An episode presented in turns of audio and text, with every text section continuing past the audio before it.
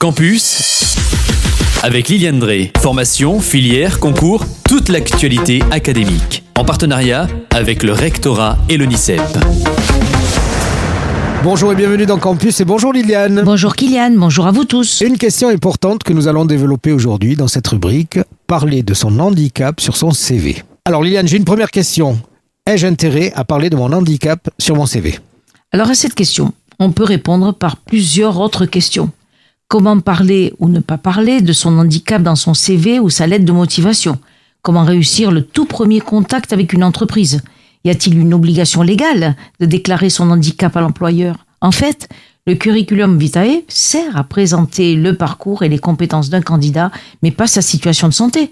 La loi n'oblige donc en aucun cas un demandeur d'emploi à parler de son handicap dans son CV, sa lettre de motivation ou en entretien si celui-ci ne le souhaite pas. Il est d'ailleurs tout à fait possible de postuler et de démarrer un travail sans mentionner son handicap. Ça franchement, je ne le savais pas. En revanche, parler de son handicap et faire une demande de reconnaissance de la qualité de travailleur handicapé est indispensable pour obtenir des aménagements des aménagements de poste, des aides financières pour l'embauche d'un travailleur handicapé, pour expliquer les éventuelles interruptions dans un CV qui seraient dues à des périodes de soins, de reconversion ou d'autres aménagements. Alors quel serait donc le meilleur moment pour euh, parler de son handicap? Ah, Moi je pense que pourquoi pas la possibilité d'indiquer sa reconnaissance de travailleur handicapé en fin de CV. On conseille d'ailleurs euh, plutôt de parler de son handicap dans une lettre de motivation, après avoir fait part de son envie de rejoindre l'entreprise, de ce que son profil peut apporter. Il peut alors s'agir d'expliquer en quelques lignes seulement, et sans entrer dans les détails, le besoin d'accessibilité physique, si la personne est en fauteuil roulant, ou de tout autre aménagement. Alors dire euh, j'ai une situation de handicap, mais elle peut être compensée, permet d'ailleurs de rassurer l'employeur.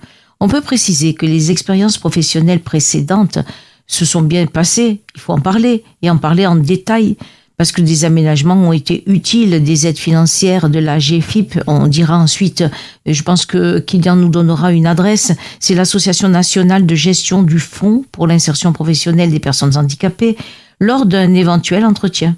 Si c'est le cas, on peut aussi mentionner son handicap lors de l'entretien, mais dire que la situation de handicap n'entraîne pas de contraintes spécifiques pour la tenue du poste. Ça évite de, des déconvenus si des aménagements sont finalement nécessaires plus tard, alors que l'employeur ne le savait pas. Donc l'employeur pourrait être surpris de ne pas avoir été informé du handicap de son salarié dès le début et peut-être mal vivre ce non-dit. Alors dernière question, Liliane, en situation de handicap, qui peut m'aider à préparer ma candidature? Alors les demandeurs d'emploi en situation de handicap ne doivent pas hésiter à se faire aider par des associations ou par un chargé de mission handicap de Pôle emploi ou de Cap emploi. Ils sont là pour faciliter l'accès et le maintien dans l'emploi des personnes handicapées. Ils peuvent aider à expliquer le handicap en entreprise. Ils peuvent aider aussi à parler de son handicap dans une lettre de motivation. Ils peuvent aider aussi à se préparer à l'entretien d'embauche.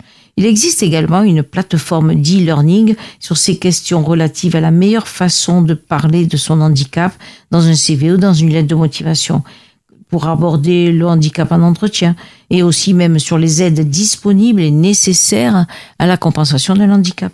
Alors si vous souhaitez plus de renseignements, une adresse www.agfip.fr. AGFIP, ça s'écrit A-G-E-F-I PH, c'est l'Association nationale de gestion du Fonds pour l'insertion professionnelle des personnes handicapées.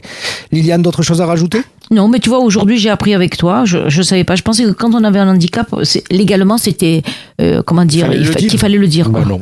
Bah non, voilà, très bien. À très vite. À très vite, à très bientôt. C'était Campus, toute l'actualité académique en partenariat avec le rectorat et l'ONICEP.